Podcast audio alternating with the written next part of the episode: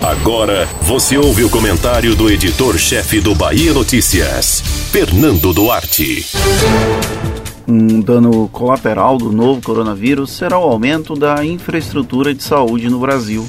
Antes muito concentradas nos grandes centros urbanos, as unidades de saúde com maior complexidade foram instaladas às pressas e devem servir como uma espécie de legado em meio aos nefastos números esperados para a pandemia. É a lógica de olhar o problema pela ótica do copo meio cheio. A adversidade vai gerar algo com que, historicamente, os governos não se preocupavam: a interiorização da saúde. Pena que acontece em um ritmo muito menor do que o necessário.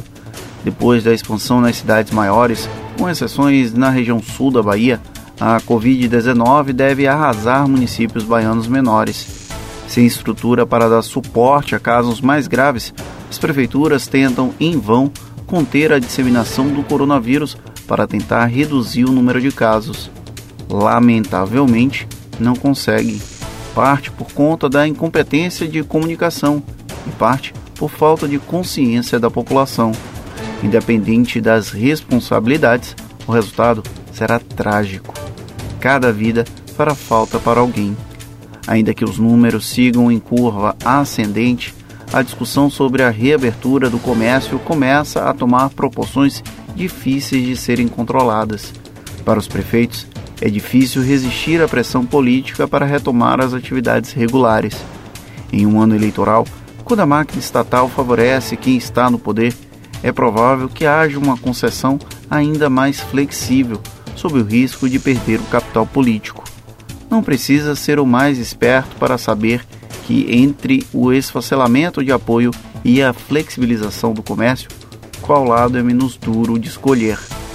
O desempenho dos gestores públicos durante a pandemia deve ser crucial para entender os rumos das eleições 2020, que até aqui não tiveram mudança de data, seja para ampliar a oferta de acesso à saúde com aumento da capacidade de suporte seja para negociação com setores produtivos para encontrar um meio termo entre o completo isolamento social e a reabertura total das atividades. Nas maiores cidades, a situação é até menos complexa, pois outros entes federativos tendem a auxiliar. Já nos lugares onde o vento faz a curva, o desafio extra é saber administrar a crise de maneira menos traumática. Os cenários pós-pandemia são bem difíceis de prever, até porque não está claro quando a disseminação do coronavírus vai ser estabilizada. Ainda assim, é importante enxergar uma luz no fim do túnel, com a expectativa de que algo bom vai sair do caos. É ter um quê de otimismo para não endoidecer de vez. Você ouviu o comentário do editor-chefe do Bahia Notícias, Fernando Duarte.